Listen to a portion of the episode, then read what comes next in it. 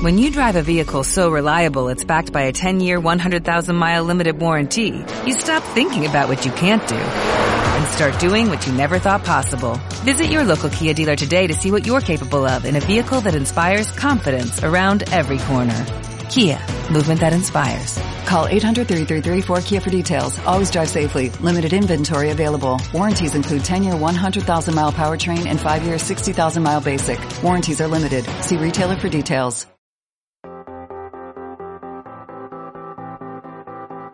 Bienvenidos al Centro Cristiano Esperanza de Valencia. Hoy prepara tu corazón y tu vida para lo que Dios quiere hablarte en este día.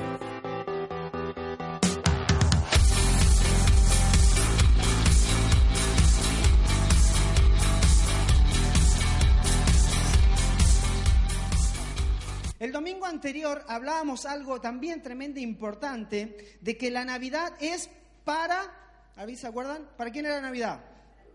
Solamente para los buenos, ¿verdad?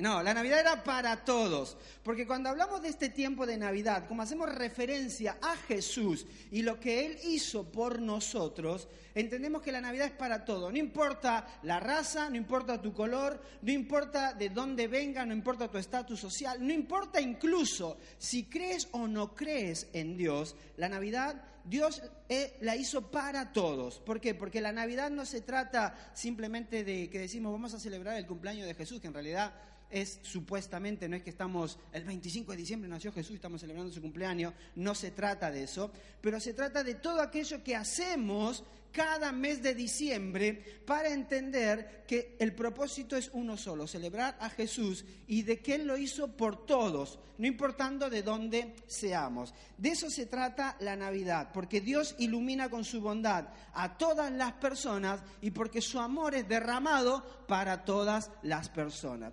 Y hoy vamos a meternos en la tercera parte, son cuatro, cuatro partes, el domingo próximo vamos a terminar con esta serie de Navidad de Jesús, pero vamos a entrar en la cuarta parte de esta serie.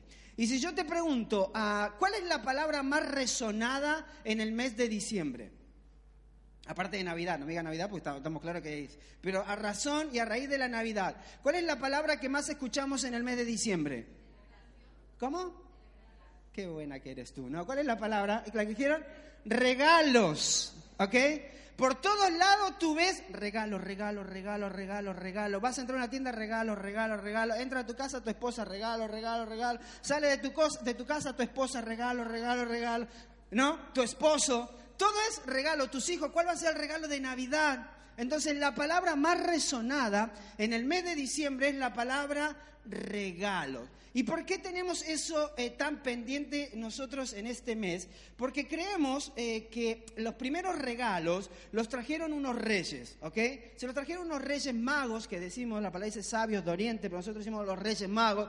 Le trajeron los reyes magos a Jesús al pesebre. Entonces, como era el nacimiento de Jesús, estos reyes trajeron su regalo, su obsequio a Jesús y a partir de ahí nosotros dijimos, si Jesús recibió regalo en Navidad, ¿por qué no voy a recibir yo?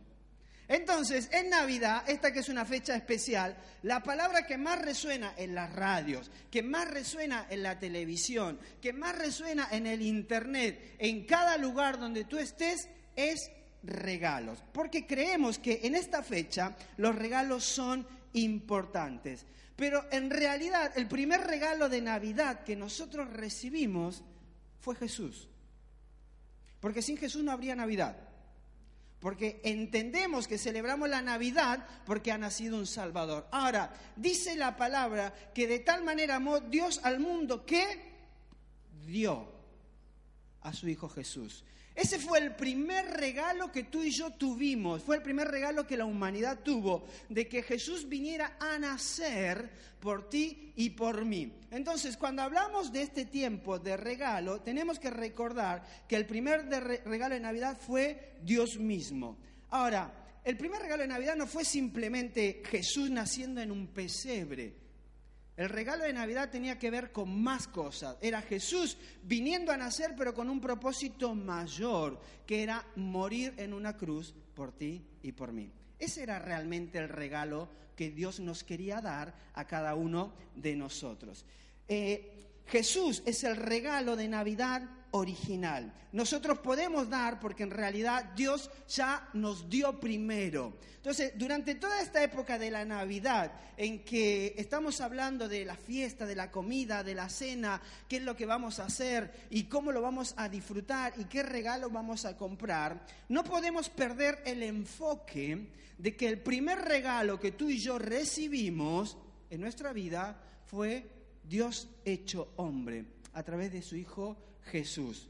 Para nacer en un pesebre, pero para morir en una cruz, para que tú y yo podamos ser salvos. En esta tercera parte de, esta serie quiero enfocarme en algo importante de lo que es la Navidad. Así como el, el, domingo pasado hablábamos que la Navidad era para todos, porque el amor de Dios se derramaba sobre todo y porque su bondad iluminaba a todas las personas, hay algo importante que queremos ver, que es que la Navidad es generosidad. Di conmigo generosidad. No, pero con ganas, generosidad. Porque a todos nos gusta recibir regalos, ¿o no? Uy, qué mentirosos que son. ¿Saben dónde van los mentirosos, no? a todos nos gusta recibir regalos. Ahora, ¿a cuánto nos gusta tener que gastar para regalar? Eso es otra cosa. Estamos pensando qué nos van a regalar, pero cuando yo tengo que pensar en cuánto yo tengo que gastar para regalar, a ella no me gusta tanto, porque ahí entra algo en juego que se llama la generosidad. ¿Qué tan generoso voy a ser con el regalo que voy a dar? Y también es entendible, hay algunas familias que son, tienen que llevar regalo para el día de Nochebuena y son 20, y tú dices, acá me gasto el presupuesto del año. Entonces, eh, otros dicen, bueno, para hacerlo más, estamos, aprovechamos la crisis y vamos a hacerlo low cost, entonces un máximo de 5 euros por persona, ¿no? Otro dice, no, mejor vamos a hacer el amigo invisible, entonces ya le regalo a uno y no tengo que regalar para 20. Y otro dice, no, yo puse la casa, que ese es suficiente regalo para todos. Okay, cada uno regala lo que quiere, pero la Navidad habla de generosidad. Fíjate lo que dice Hechos capítulo 15, versículo 11, en la, en la versión La Palabra de Dios para Todos. Dice esto, somos salvos por medio del generoso amor del Señor Jesús. Somos salvos por qué? Por el generoso amor del Señor Jesús. Dios es un Dios generoso, esa es su esencia, ese es su ADN, ese es su carácter. Como decíamos el domingo anterior, Dios no te ama por lo que tú haces o lo que dejas de hacer, porque su esencia, su carácter es amor. Su amor no está limitado por aquello que tú haces cada día. Él te ama porque decide amarte, porque es su carácter. La palabra de Dios nos dice que Él es generoso y a través de esa generosidad somos salvos. Por eso es importante entender que el primer regalo fue Jesús para nosotros, que nació en un pesebre, pero en realidad ese regalo generoso fue para que seamos salvos. O sea, no para que Jesús se quedara en un pesebre, sino para que creciera y a su tiempo muriera en una cruz por ti y por mí. Esa es la generosidad de Dios. Si no fuera por la generosidad de Dios, nosotros no tendríamos nada. Dice Juan capítulo 1, versículo 16 en esta misma versión. Hemos recibido de Él muchas bendiciones porque Él está lleno de generoso amor y verdad. Todo lo bueno en nuestra vida es evidencia de la generosidad de Dios. Todo lo que tú tienes. Hoy, hoy decía Cristian cuando subí a este lugar, que es lo que vamos a estar haciendo este jueves, una cena de acción de gracia. No te lo pierdas, va a ser un tiempo espectacular para tener un tiempo de dar gracias a Dios por lo que ha hecho en nuestra vida. Pero acá es donde recordamos esto, que todo lo bueno que tenemos en nuestra vida es una evidencia de que Dios es generoso con nosotros. Porque Dios es generoso contigo cada día, ¿o no? Dice la palabra que sus misericordias son nuevas cada mañana. Imagínate si las misericordias de Dios no fueran nuevas cada mañana. Sería terrible. Entonces, nosotros cada día evidenciamos la generosidad de Dios en nuestras vidas. Dios quiere que aprendamos a ser generosos porque Él es generoso. Dios quiere que aprendamos a ser personas generosas porque Él es generoso. Y si nosotros queremos ser como Él, tenemos que trabajar esta área en nuestra vida. Ahora, es importante la generosidad, que muchas veces pasa, ¿no? Bueno, llegó tiempo de Navidad, entonces en la Navidad es cuando soy generoso. En la Navidad es cuando me acuerdo de que si veo a alguien en la calle voy, le doy un café. En la Navidad es cuando me acuerdo que si veo a alguien con, con, hambre voy, lo llevo a comer. En la Navidad es cuando me acuerdo que tengo que ser mejor persona. En la Navidad es cuando me acuerdo que tengo que hacer buenas cosas. Pero Dios no quiere que vivamos ese tipo de generosidad. Como Él es generoso todo el tiempo con nosotros, Él quiere que la generosidad en nuestra vida sea un estilo de vida, no un evento puntual. ¿Cuántos de nosotros hacemos muchas veces de la generosidad un evento puntual? Llegó la fiesta, llegó la Navidad, entonces como que es la época donde nuestros corazones están, bueno, en Navidad hay que hacer bueno. Y como yo decía el domingo anterior, creemos en, este, en esto místico o en esto, esto como del karma, ¿no? Si hice tantas cosas malas, van a ir tantas cosas malas, y si soy bueno, van a ser buenos. Eh, entonces, ¿de acuerdo? No. Llega un momento donde yo tengo que entender que la generosidad de Dios es parte de su carácter y es lo que Él quiere formar en mi vida. Ahora, aquí está el problema, porque ser generoso en el día de hoy no es fácil. Porque en el mundo en que vivimos, un mundo muy egoísta, un mundo muy concentrado en yo mismo, un, un, mundo muy consumista, donde estoy todo el tiempo pensando qué voy a recibir yo, es difícil ser generoso. ¿Por qué? Porque estoy pensando más qué me van a dar a mí que en lo que yo voy a dar. ¿O no? No levanten la mano para que no quedemos en evidencia, solamente la levanto yo. ¿O no? Nos cuesta. Estamos más pendientes a ver qué me van a dar a mí, qué provecho voy a sacar yo de una situación, en vez de que, qué voy a hacer yo cada día de mi vida para poder demostrar la generosidad de Dios a otras personas. En el mundo que vivimos es algo difícil de poder trabajar cada uno de nosotros. Ahora, hay tres cosas importantes que nos ayudan a entender la generosidad de Dios. Número uno es que la generosidad me hace más como Dios. Di conmigo, generosidad me hace como Dios. ¿Por qué te hace como Dios? Porque Dios es generoso. Porque Dios es un Dios que sabe dar porque Él fue el primero en darte a ti y a mí. Él fue el primero el que pensó en nosotros. Entonces, la primera cosa que la generosidad nos hace más como Dios. Dice Salmo 37, 21, los justos dan con generosidad. ¿Hay alguno justo entre nosotros? Los justos dan con generosidad. Es lo que nos va enseñando la palabra. Dios amó tanto al mundo que Él dio.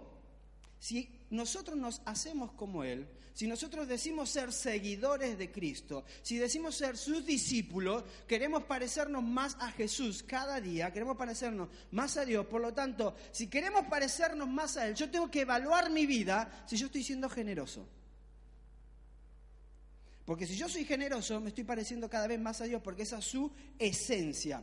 La Biblia es un libro acerca de la generosidad y esto nos puede asombrar, porque fíjate, nosotros hay eh, muchas cosas en, nuestra, en nuestro vocabulario que creemos de que son palabras importantes, como el creer, como el orar, como el cielo, un montón de cosas, pero hay un estudio de, de las palabras claves en la Biblia que nos da algo eh, interesante y fíjate lo que dice. La palabra creer, todos sabemos que la palabra creer es importante, ¿verdad?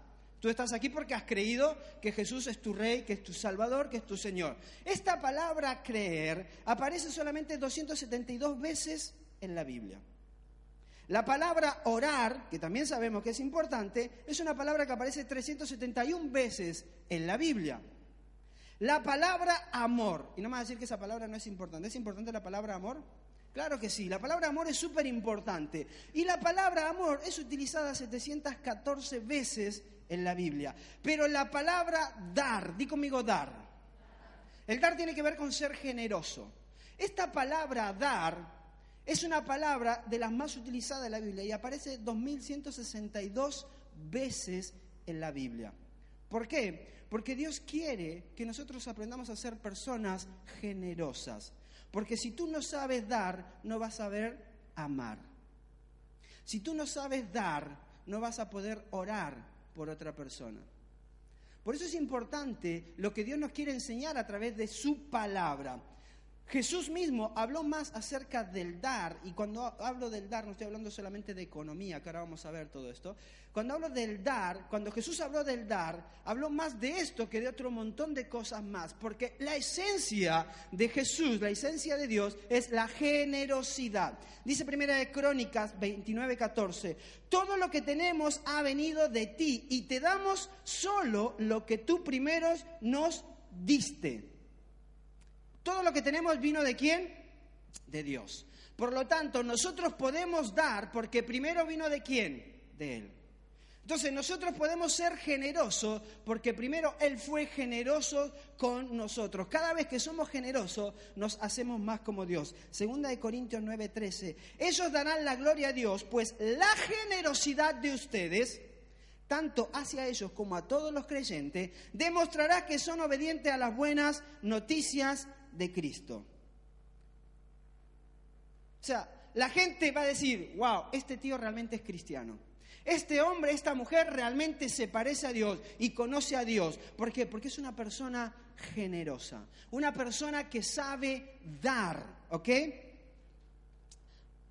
La segunda cosa importante que nos enseña la generosidad, o que es uno de los beneficios de la generosidad, la primera dijimos que nos hace más como Dios, la segunda es que es una cura para el egoísmo. Yo sé que en esta iglesia no hay personas egoístas, eso pasa en Argentina, ¿verdad? Eso pasaba en la iglesia de Colombia, de Honduras, de Londres, de donde viene mi amigo, mi amigo Chema, que tengo el privilegio de tenerlo hoy aquí en la iglesia, venezolano también para variar, hermano de Zulma. Este, yo sé que esto no nos pasa a nosotros aquí en esta iglesia el, ser egoístas. Nosotros somos todo corazón, todo lo damos. Todo lo que tenemos lo entregamos. No importa la persona, no importa si yo tengo o no tengo, lo entregamos. Nosotros somos así, ¿verdad? Pero cuando nosotros somos generosos, es una cura para el egoísmo. Esto nos ayuda a trabajar con nuestro egoísmo. El otro día hablábamos con mi esposa acerca de esto, ¿no? Nosotros nos gusta observar mucho eh, eh, cada ministerio de la iglesia. Estábamos hablando acerca del ministerio de niñez. Y somos de observar muchos a los niños que están en el ministerio de, que están en, en, niñez, cuando están los domingos, cuando están los jueves. Y cuando tú ves a un niño interactuar con otro niño, que tú, por ejemplo, le pones un plato de popcorn, vamos a ponerlo, o, tutucas, o pochoclos, o como le quieras llamar en tu tierra, a esa cosa que se come de las palomitas de maíz, ¿ok? Tú le pones un plato ahí de pochoclos de eso, y, el, y tú te vas a dar cuenta quién es el niño que ha aprendido a ser generoso. Tú te das cuenta en su casa qué es la enseñanza que va teniendo.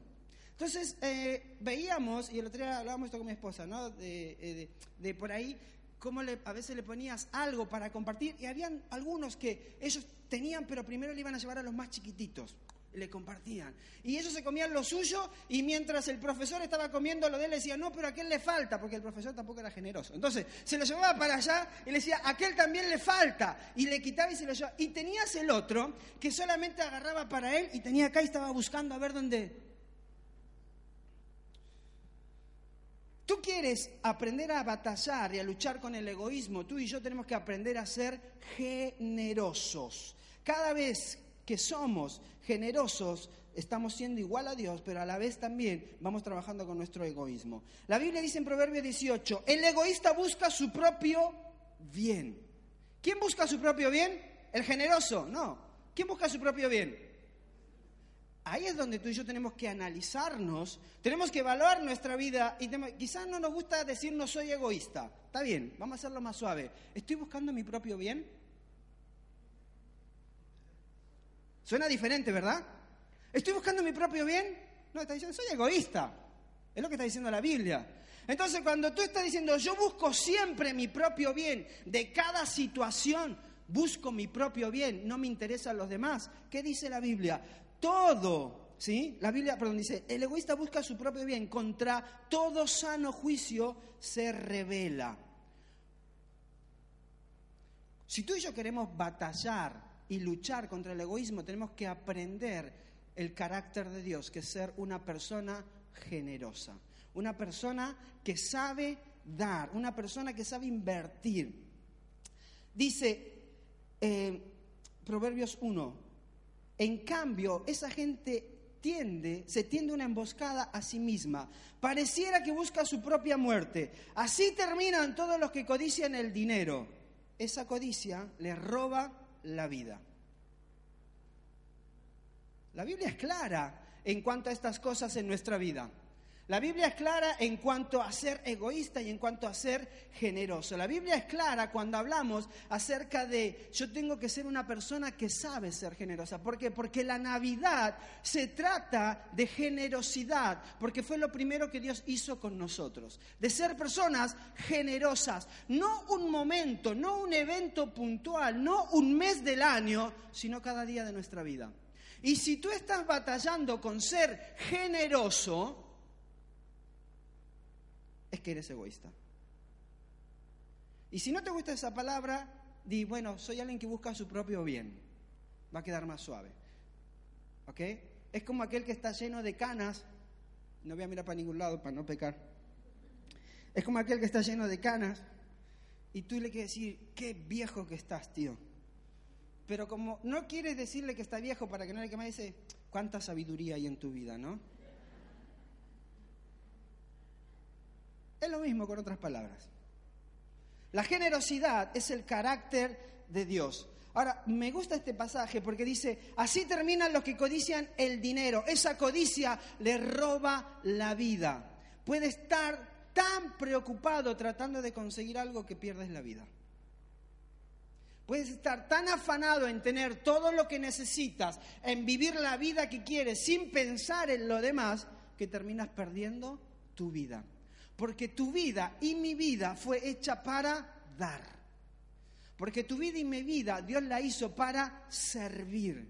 Porque tu vida y mi vida Dios la hizo no para que nos conformemos con lo bueno que somos o tanto que tenemos, sino para que bendigamos a otras personas, para poder bendecir a aquellos que están a nuestro alrededor, sean cristianos o no sean cristianos. Otra traducción de este versículo dice, la avaricia mata a la gente egoísta, nos hace miserables. Y yo sé que es algo con lo que todos batallamos a menor o mayor escala. Es algo con lo que todos batallamos en nuestra vida. El ser generoso, y cuando hablamos de esta época de Navidad, donde los regalos son importantes y todo lo que sucede alrededor, tenemos que saber si realmente es solamente esta época en la que mi corazón se mueve a ser generoso o es parte de mi ADN, de mi carácter, porque yo soy un seguidor de Cristo y el ser un seguidor de Cristo me lleva a ser más como Dios. Y para ser más como Dios, yo necesito ser una persona generosa.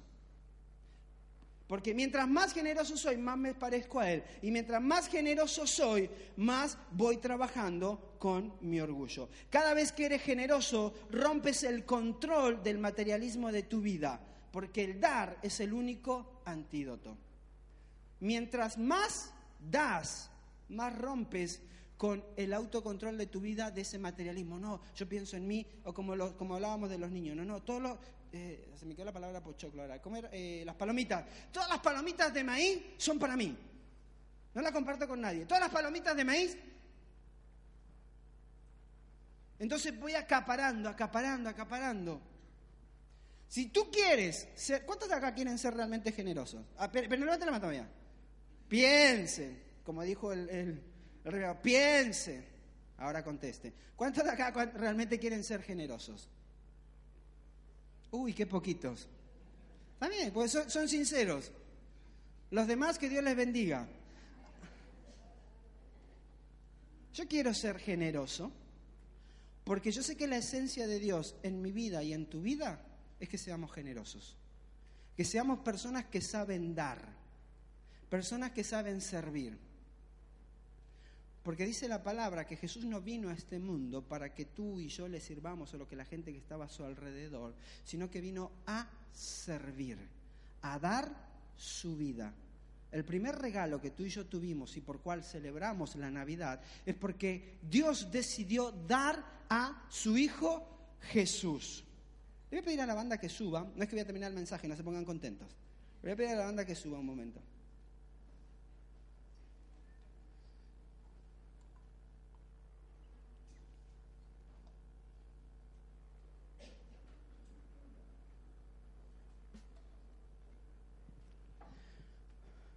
Cuanto más doy, mientras más doy a Dios,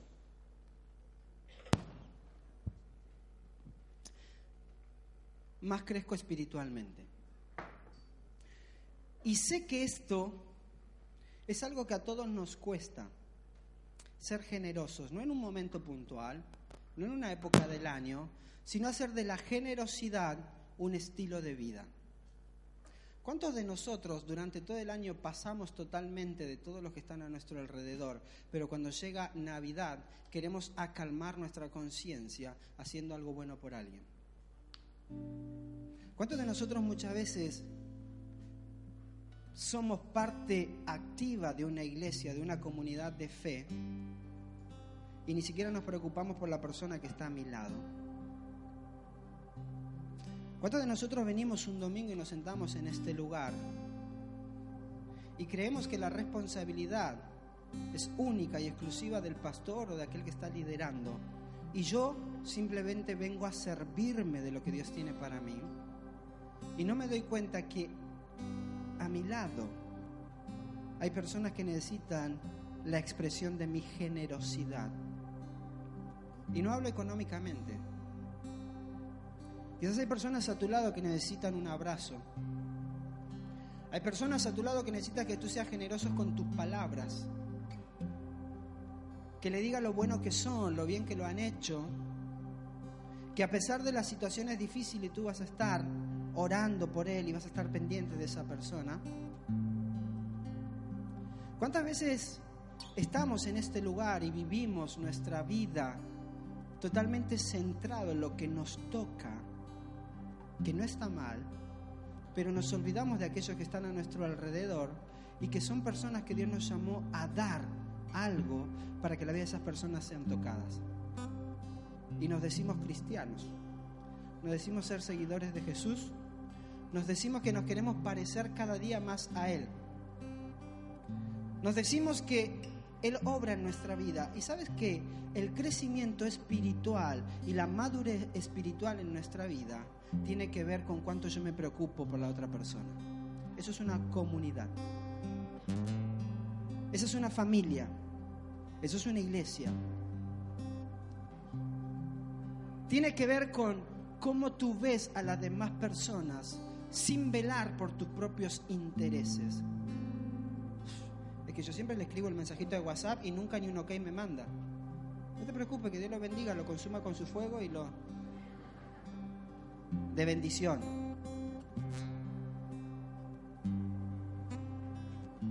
Es que siempre lo saludo y nunca me saluda. Salúdalo 20 veces más. Es que yo soy siempre. Y no es Jesús, no es Dios así con nosotros. Yo quiero que te imagines por un momento si Dios dejara de ser generoso contigo y conmigo. Y en un momento dijera, ya estoy cansado de hacer siempre lo mismo por Néstor y nunca cae, nunca entiende, lo abandono a su suerte. Dios no es así con nosotros. Y la medida de nuestro crecimiento espiritual en relación con Dios, y tiene que haber un crecimiento constante en nuestra vida, se demuestra a través del ser generoso. El ser generoso con mi agradecimiento. Si yo tengo a alguien con el que estoy siempre o alguien con el que estoy trabajando, el poder ser agradecido. Las palabras de afirmación a una persona, las palabras de valor, el servicio a una persona. Un día estaba en México y le digo a mi pastor Leonardo, le digo, tengo un problema con esta persona, realmente no lo paso. Vieron que para somos cambiamos las palabras. Me dicen, lo odio, no lo aguanto, no lo paso, me cuesta tragarlo. Entonces, como que se escucha mejor. Y me dice mi pastor, ¿y qué estás haciendo por él? Pues nada, le digo, porque no lo paso. Me dice, esta semana le vas a lavar su coche. O sea, le vengo a decir a mi pastor que no lo paso. En vez de orar por mí, agarrarlo a él, reprenderlo, me dice a mí que yo vaya y le lave el coche. Yo le digo, ¿por qué le tengo que lavar el coche si no lo paso? Porque si tú no aprendes a ser generoso, no trabajas el corazón de Dios en tu vida. Y cuando tú aprendas a servir a esa persona, la vas a aprender a amar. Y cuando tú aprendas a servirle a esa persona desinteresadamente, sin pensar en tu propio beneficio, sin ser egoísta, la vas a aprender a amar. A la siguiente semana, ¿cómo vas? La paso un poquito mejor. O sea, no me mandó a lavar el coche, ¿no? Tómate un café con él. No hables de la iglesia, no hables de ministerio. Tómate un café, disfruta un tiempo de calidad con esa persona. La generosidad de Dios es práctica en nuestra vida. Y antes de pasar a este tercer punto con el que quiero terminar esta mañana, recuerda que la generosidad de Dios no hace más como Él. La segunda cosa trabaja con nuestro orgullo, trabaja con nuestro egoísmo. La Navidad se trata de eso. ¿Cuántos de nosotros en este lugar quizás son igual que yo? Dice, es que no lo paso, no lo trago, es que me cuesta. No, no es que no lo quiera, pero es que es tan difícil amarlo. No es que no lo trague, pero es que sabe a limón el hermano.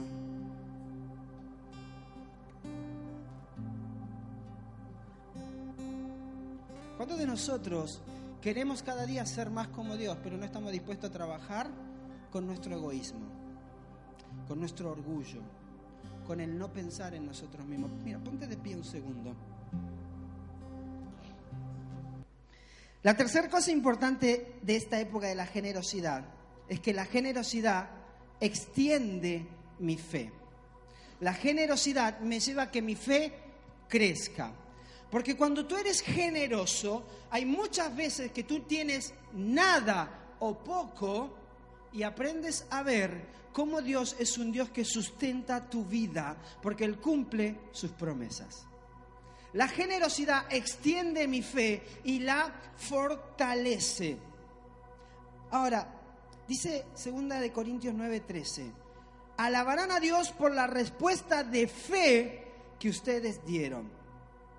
Cuando tú realmente eres una persona de fe, tu fe se ve y otros son alimentados por Dios a través de tu fe. Porque tú puedes compartir lo que Dios ha hecho contigo. Durante hace, unos domingos atrás hablábamos de una serie acerca de ven a ver. Cuando tú vienes y experimentas a Dios en tu vida, en tu economía, en tu familia, en cada situación de tu vida, porque has creído en Él, porque has aprendido a ser generoso, eso lleva a que otros crean que Dios puede hacer algo en su vida porque lo han visto en la tuya. Ahora, quiero contarte una historia muy rápida. Mi, mi padre, eh, eh, siempre hablo de ellos, ¿no? Pero me encanta hablar de ellos. Eh, el año que viene van a venir, van a tener privilegio de conocerlos y ahí, le, ahí ellos van a contar todo lo malo mío, pero no se preocupen. Ah, una de las cosas que yo aprendí de mi casa, de mi papá y mamá, fue que son dos personas súper generosas. Nunca tuvieron todos los recursos del mundo, nunca tuvieron grandes riquezas, nunca fueron personas súper estudiadas, nunca fueron personas eh, eh, que podían hacer negocios y todo lo que sea. Eran dos personas muy sencillas, muy humildes, pero súper trabajadoras. Eh, y yo me acuerdo, yo le decía a mi esposo una vez, ¿no? Digo, yo no me acuerdo alguna vez de haberme ido de vacaciones con mis papás. No, nunca tuvimos quizás la economía para decir, ah, nos tomamos vacaciones y nos vamos de vacaciones. Y esto no es que te estoy dando pena ni nada para que me invite vacaciones. Si me quiere invitar, está bien, pero no se trata de eso. Estoy contando la realidad nada más de lo que vivía en ese momento. No me acuerdo de haber ido de vacaciones con mi familia, pero siempre me acuerdo de algo que hicieron mis papás, que era tiempo de calidad con nosotros. O sea, nosotros, mis papás no necesitaban el tener la gran cantidad de dinero para irnos de vacaciones. Se trataba de decir, vámonos juntos, nos vamos al centro, pasamos todo, eh, toda la tarde al centro, vamos un fin de semana de camping, otro nos vamos al río, otro fin de semana. E, eran creativos, ¿no? Y yo aprendí algo de ellos, que es la generosidad siempre fueron súper generosos. Y acá hago un paréntesis, papá. Tus hijos van a ser tan generosos como tú seas. Tus hijos van a ser tan egoístas como tú seas. Porque tú modelas, no enseñas, tú modelas a tu familia cómo van a ser. Porque tú puedes enseñar y yo puedo enseñar un montón de cosas, pero lo que yo modelo marca la vida de personas. Tus hijos van a ser tan generosos o tan egoístas como te vean a ti ser. Mis papás siempre fueron súper generosos. Con nosotros, con mi, con mi, hermana y conmigo, eh, fueron súper generosos en la iglesia, en el dar. Cuando yo cumplí, iba a cumplir 18 años, mi papá, a mí me encantan los relojes, de paso ya lo voy diciendo para Reyes, el 6 de, 6 de enero es Reyes, pero me encantan los relojes. Eh, entonces, mi papá iba a cumplir 17 años, 18 años, perdón, y me fue a comprar un reloj, pero de esos buenos, ¿no? Un Swatch así espectacular, no sé cuánto le había costado. Él trabajó y él quería honrarme a mí como su hijo a los 18 años, regalándome un reloj de los buenos, ¿no? De eso del chino o de eso de 10 euros, no, quería regalarme un reloj bueno. Entonces fue y cuando cumplo 18 años, eh, uno de los regalos que me hace es un reloj un reloj así espectacular que me encantaba, hermosísimo, y yo estaba, eh, miren, yo no soy muy expresivo en los regalos. Tú me puedes regalar la cosa más grande del mundo y yo no es que soy eso, ay, gracias, así no sé qué, y largarme a llorar. Eh, a veces digo, la gente pensará que no soy agradecido. No, soy agradecido. Lo que pasa es que con los regalos no, no es que sea muy expresivo. Entonces yo le digo, ay, papá, muchas gracias, entonces me pongo el reloj y en esa época estábamos construyendo el templo de la iglesia, el nuevo templo que estábamos haciendo. Yo me crié en la iglesia, tengo vida de iglesia desde que nací. Entonces, ah, estábamos construyendo la iglesia y uno de los ADNs de mi papá es el servicio. Entonces estábamos todo el tiempo ahí eh, sirviendo en la iglesia. Mi papá es constructor, es albañil, entonces ponía, haciendo paredes, pegando ladrillo, eh, pintando no sé qué cosa, mi mamá sirviendo en otra. Y un día eh, decidimos como iglesia el poder levantar una ofrenda para terminar lo que nos faltaba del templo, ¿no? Entonces cuando estábamos ahí yo no tenía nada, porque no tenía un duro en el bolsillo. Entonces lo único que tenía era un reloj, el reloj que me había regalado mi papá. Pero mis papás siempre me enseñaron algo. Dice, lo que, porque nosotros muchas veces tenemos una excusa, ¿no? Lo que se regala, lo que te regalan no se regala. Se ríen porque es verdad. Es la mentira más grande del mundo, eso porque eres tacaño y no quieres regalar. Es la verdad. Entonces, mi papá siempre me enseñaba algo, lo que yo te regalo es tuyo. Tú decides qué vas a hacer con ello. No es de que no lo puedes regalar porque yo te lo regalé. Menos mal que me enseñaron eso. Entonces, lo que yo te regalo es tuyo. Yo tenía ese reloj que estábamos haciendo una ofrenda en la iglesia y yo en ese momento agarro y digo, lo único que tengo es el reloj. Yo sabía que era un reloj que costaba dinero. En ese tiempo no existía el Wallapop, ¿no? Pero sí existían los mercaditos, esto que hacíamos afuera de las iglesias, donde te ponías y venía la gente a comprar para recaudar dinero. Entonces yo agarré, pasé al, al ofrendero, así como estamos acá a veces adelante, cojo mi reloj, lo pongo adelante y, lo ofrendo para, para, la iglesia, para la construcción de la iglesia. Cuando llego a mi casa, mi mamá es muy observadora y yo creo que a las mamás les pasa todo lo mismo, ¿no? Entonces lo primero que mira mi mamá dice, ¿y el reloj, Néstor? Le digo, no, lo, lo ofrendé. Dice, ¿lo ofrendaste? Sí, le digo, pero si te lo regaló tu papá. Sí, pero ¿ustedes qué me enseñaron? Vieron que los papás se olvidan enseguida, ¿no? ¿Ustedes qué me enseñaron? Bueno, está bien. Entonces mi mamá hace algo. Mi mamá me quiere, aunque no sea la gran persona yo, pero me quiere un montón pues son todas las madres, va a la iglesia a la siguiente semana y compra el reloj. Porque ella dice, bueno, ya me lo ofrendó y esto es para la construcción del templo, vale, ¿cuánto, cuánto está el reloj? Para, lo paga y me lo trae. Al siguiente fin de semana yo voy a la iglesia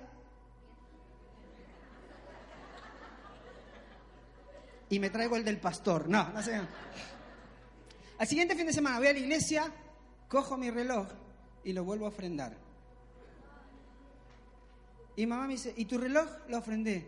Me dice, ahora te más porque yo no te compro más relojes. Y yo le digo, está bien, mamá, es que yo no quiero que tú me compres el reloj de nuevo.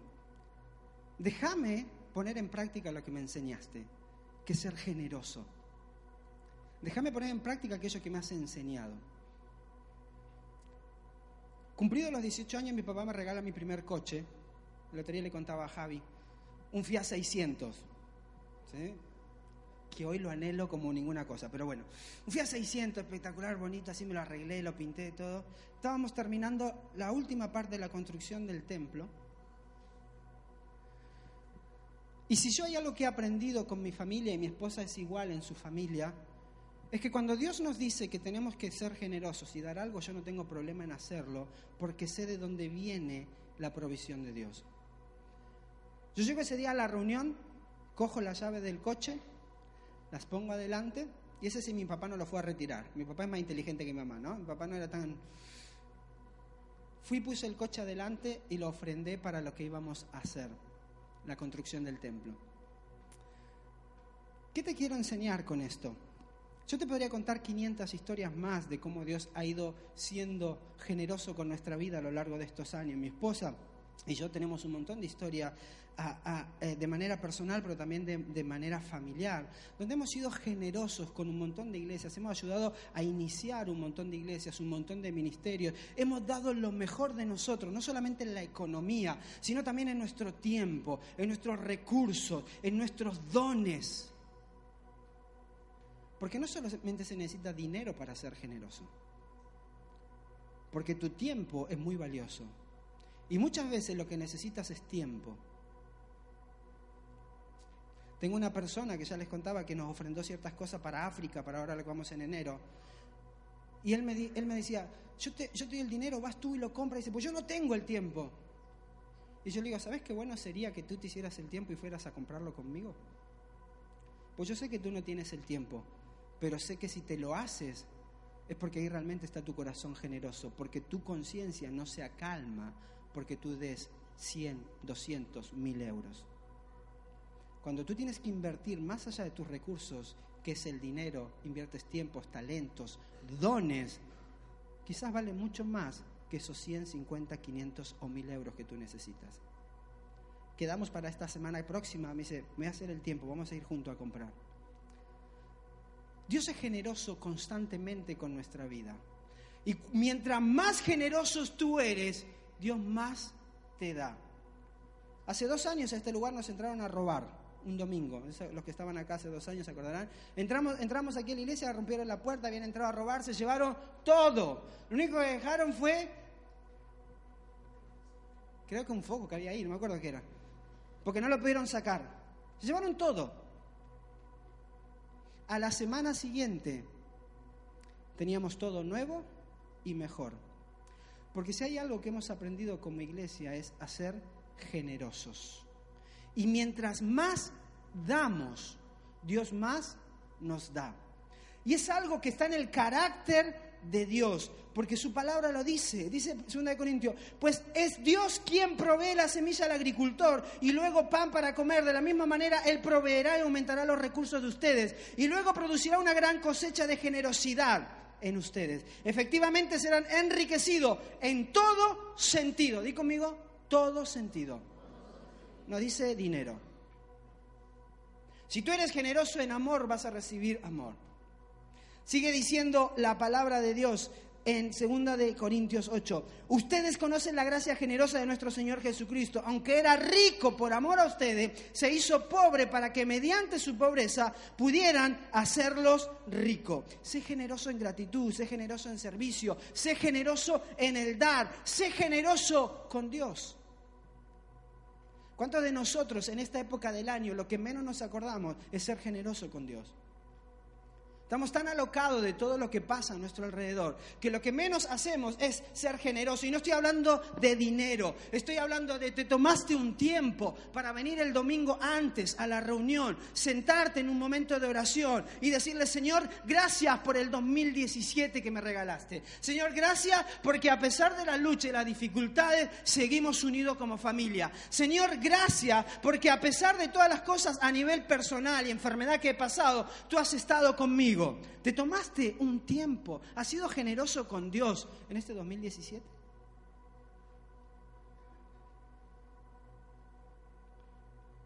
Porque ese es el carácter y la esencia de Dios.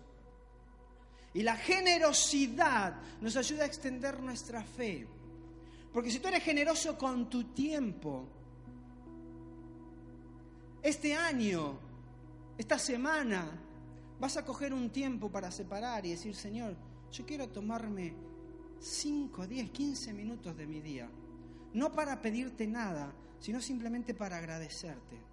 Señor, yo quiero ser generoso con la persona que me has puesto a trabajar. Y quiero poder darle una palabra de agradecimiento, un abrazo, Quiero ser generoso en el servicio. Quizás hay personas en las cuales tú me has puesto algo en mi corazón y no se trata de ir y comprarle un regalo, se trata de ir y quizás invertir 10, 15, una hora de un café con esa persona porque lo está necesitando. Porque ese es el carácter de Dios y eso es lo que Él quiere modelar en nosotros. Si nos decimos ser hijos de Dios, si nos decimos ser cristianos, si nos decimos ser seguidores de Cristo, esa tiene que ser nuestra esencia. La generosidad de Dios se tiene que revelar a nuestras vidas y a la vida de otras personas. La única razón por la que la Navidad es importante es porque Jesús vino a nacer en un pesebre, pero no se quedó en el pesebre, sino que fue a morir a la cruz. Esa es la única razón por la cual celebramos Navidad. No celebramos Navidad simplemente porque Jesús nació. Porque si Jesús hubiera nacido, se hubiera quedado en un pesebre, cerremos la puerta y vámonos. La Navidad la celebramos porque dice su palabra que ha nacido un Salvador. Y para que haya un Salvador, tuvo que haber alguien que pagara en la cruz. Esa es la generosidad más grande que tú y yo podemos tener de parte de Dios. Es lo más grande que podemos recibir cada día. Él vivió una vida sin pecado y luego murió por cada uno de nosotros para poder ir al cielo. Tú y yo no tenemos que pagar por nuestros pecados porque Él ya los pagó. Esa es la generosidad de Dios. El espíritu de la Navidad es el espíritu de generosidad que hace que este sea un estilo de vida, no un evento estacional, un evento momentáneo en nuestra vida. Porque la generosidad nos hace más como Dios. La generosidad ayuda a trabajar con nuestro orgullo y la generosidad ayuda a extender nuestra fe. Este es tiempo de Navidad, es tiempo de ser generoso, pero seamos generosos con Jesús. Yo les decía el domingo pasado, qué triste que sea tu cumpleaños, venga toda la gente a la fiesta, le traiga regalo a todo el mundo y se olviden de ti. Y eso es lo que hacemos con Jesús. Venimos a la fiesta, Preparamos la mejor cena, nuestra mejor ropa, compramos regalos para los tíos, los abuelos, la suegra, el suegro, los nietos, los cuñados, para todos.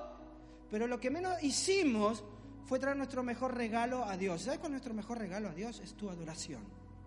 Y tu adoración es tu mejor ofrenda. Y no invertimos ni siquiera cinco minutos en el mes de diciembre para darle nuestro mejor regalo a Dios. Porque estamos tan enfocados en todo lo que está alrededor y qué es importante y qué es bueno, pero nos olvidamos del que realmente celebramos, que necesita nuestro mejor regalo. Y el mejor regalo para Él es tu adoración. Y tu adoración es tu estilo de vida. Tu adoración no es que levantes las manos aquí cuando suene una canción lenta y lloremos un rato y nos tiremos al suelo y caigamos postrados. Eso es una manifestación del Espíritu Santo quizás en nuestra vida. Nuestra adoración es cómo vivimos cada día de nuestra vida. Porque dice la palabra, todo lo que hagáis, hacerlo como si fuera para Dios. Eso significa todo, todo. No solamente cómo levantas tus manos. ¿Qué regalo le vas a traer a Dios en esta Navidad? ¿Qué regalo le vas a traer a Jesús en esta Navidad? Si estamos celebrando la Navidad? ¿Cuál va a ser tu mejor regalo para Él?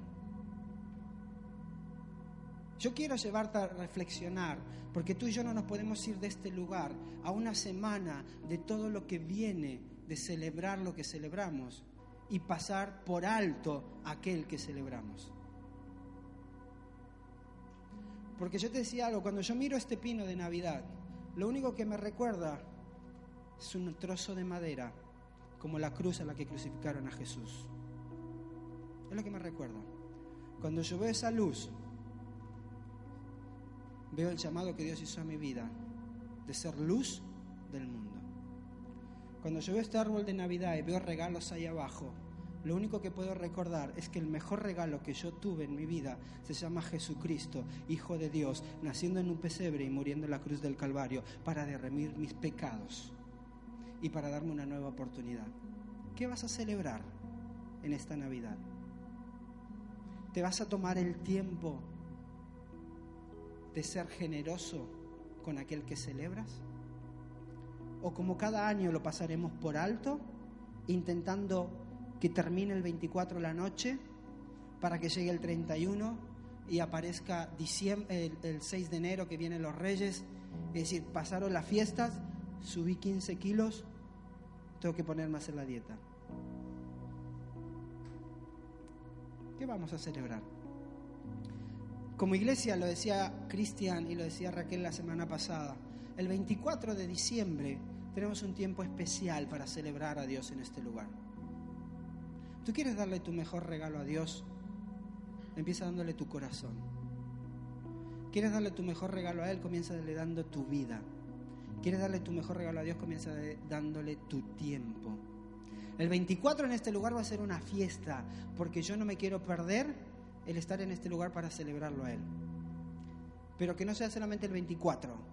Tómate esta semana para ser generoso con Dios. Tómate esta semana para evaluar tu vida y decirle, Señor, ¿realmente estoy siendo generoso contigo después de todo lo que tú has hecho conmigo? Y si no ha sido así, comienza a pedir perdón y comienza a adorar a Dios y agradecerle por todo lo bueno que Él es en tu vida. El próximo domingo también tenemos la oportunidad de traer nuestra mejor ofrenda a Dios. Cuando los Reyes Magos vinieron a ver al niño Jesús, al pesebre o al establo donde se encontraba, dice, trajeron oro, incienso y mirra. ¿Ok? No birra, como dijo alguno por ahí. Oro, incienso y mirra, porque algunos ya se lo toman muy rápido y dicen, bueno, llevamos la birra y no, no, no se trata de eso. Dice, trajimos oro, incienso y mirra. Si tú quieres experimentar a Dios en cada área de tu vida, tú tienes que ser práctico de acuerdo a lo que dice su palabra. Y su palabra nos enseña que en nuestra vida Él es el que da la semilla para que nosotros podamos cosechar. Como decía 2 Corintios, pues es Dios quien provee la semilla al agricultor. Todo lo que tú y yo tenemos es lo que Dios nos ha provisto. Entonces el próximo domingo vamos a traer nuestra mejor ofrenda. Y no solamente de adoración, nuestra mejor ofrenda económica. Ahora, esto es solamente para aquellos que lo quieran hacer. ¿Y por qué digo solamente para aquellos que lo quieran hacer?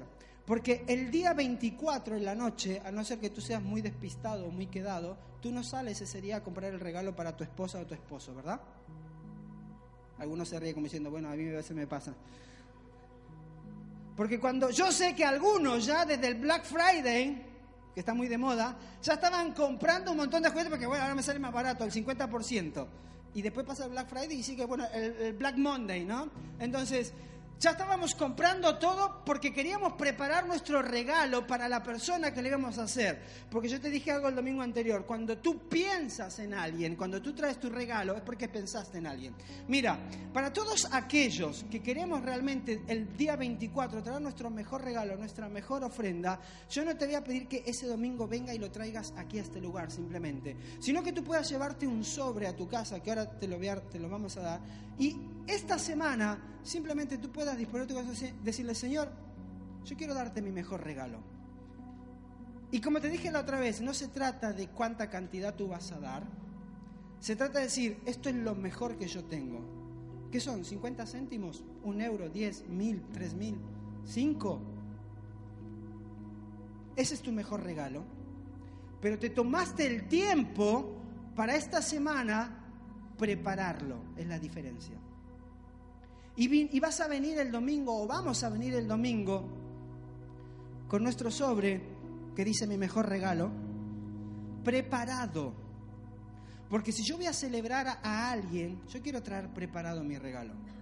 Yo no quiero llegar el domingo y decirle, bueno, Señor, viene a celebrar, pero a ver qué encuentro para darte. Yo no lo quiero hacer. Yo, yo te quiero animar a que si realmente tú quieres darle tu mejor regalo a Dios, y ser generoso, ahora si estoy hablando de tu economía, que hoy puedas coger este sobre, te lo puedas llevar y prepares en tu casa tu mejor regalo como ofrenda para Dios el próximo domingo cuando vengas a este lugar. Y como dije el último domingo, y ahora se le pido a la banda que pase, vamos a terminar, como dije el, el último domingo de la serie, ven a ver, si hay cosas en tu vida que no están funcionando en tu economía, Quizás necesitas experimentar la generosidad de Dios en el dar para que puedas ver que funciona en tu vida. Es simplemente experimentarlo. Te puedo decir una y otra vez cómo Dios nos ha bendecido a mi esposa y a mí, porque hemos tenido padres que nos han sabido inculcar el ser generosos, el saber que es todo lo que tengo y lo doy. Mira, como iglesia, nosotros como iglesia estamos muy generosos. Todo el trabajo que estamos haciendo en África, Dios nos ha bendecido a nosotros aquí en Valencia por todo lo que nosotros estamos haciendo en África. Y mientras más damos, Dios más nos da. Y mientras más invertimos, más Dios nos da. Porque la cosecha siempre va a ser mayor que lo que tú siembras. En todos los aspectos de tu vida. Porque si tú siembras un grano de trigo, no vas a cosechar un grano de trigo, vas a cosechar una planta. Si tú siembras 100 trigos, no vas a cosechar 100 trigos, vas a cosechar 100 plantas que te van a dar cientos de trigos. Porque la cosecha siempre es mayor que la siembra, en todos los aspectos. Si tú eres generoso con tu amor, vas a cosechar y a recibir más amor del que das. Si tú eres generoso con el hablar mal, vas a cosechar y recibir más mal de lo que hablas. Si tú eres generoso en, la envidia, vas a recibir más envidia de la que siembras. Porque el principio de Dios es el mismo, no cambia. Todo lo que el hombre siembre, eso cosechará. Seamos generosos en esta Navidad y démosle lo mejor a Dios. Quiero invitarte a ponerte de pie y vamos a orar para terminar. Y ahí donde estás, no te distraigas, no, no me apagues la luz todavía, Rubén. Si tú quieres irte hoy de este lugar con, si yo quiero llevarme mi envoltorio de regalo y el domingo quiero traer mi mejor regalo a Dios, mira, aunque tú seas adolescente, joven, niño, no importa la edad que tengas, seguramente tú le puedes dar tu mejor regalo a Dios. Entonces yo te voy a pedir que puedas levantar tu mano donde estás, que alguien se va a acercar y te va a dar un sobre, ahí donde estés. ¿Sí? Todo lo que tiene la mano, no la bajes.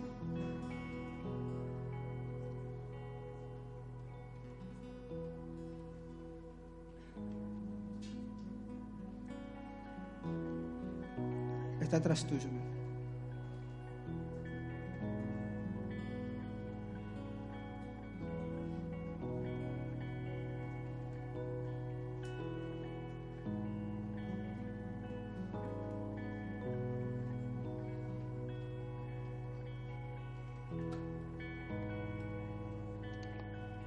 Aquí adelante falta todavía, aquí en el medio.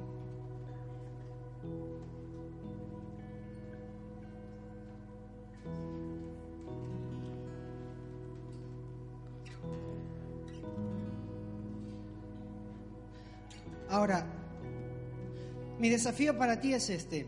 No lleves ese sobre y lo metas en un lugar.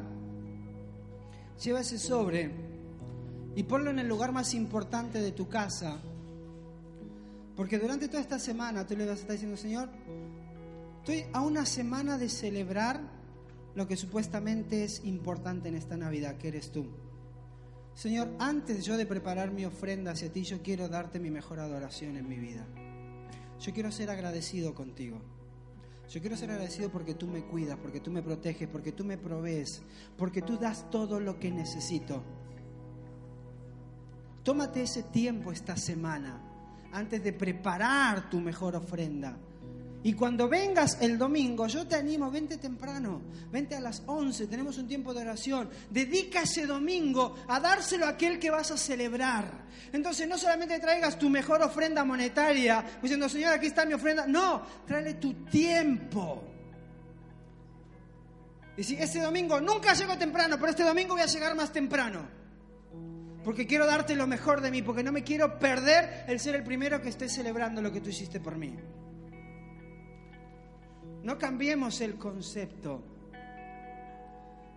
Mira, como iglesia tenemos un principio. Cada vez que nosotros invitamos a alguien a predicar o a ministrar este lugar, nosotros somos generosos con nuestras ofrendas. Pero jamás nuestra ofrenda es después de que terminó la reunión para decir, bueno, a ver qué también predicó o a ver qué tantas ofrendas hubieron para ser generosos. Ese no es un principio nuestro. Nuestro principio es preparamos nuestra ofrenda para esa persona entendiendo la generosidad de Dios en nosotros. Y te aseguro que mientras más damos, Dios más nos bendice como iglesia. Mientras más tú des tiempo, más tiempo vas a tener. Mientras más amor des, más amor vas a tener.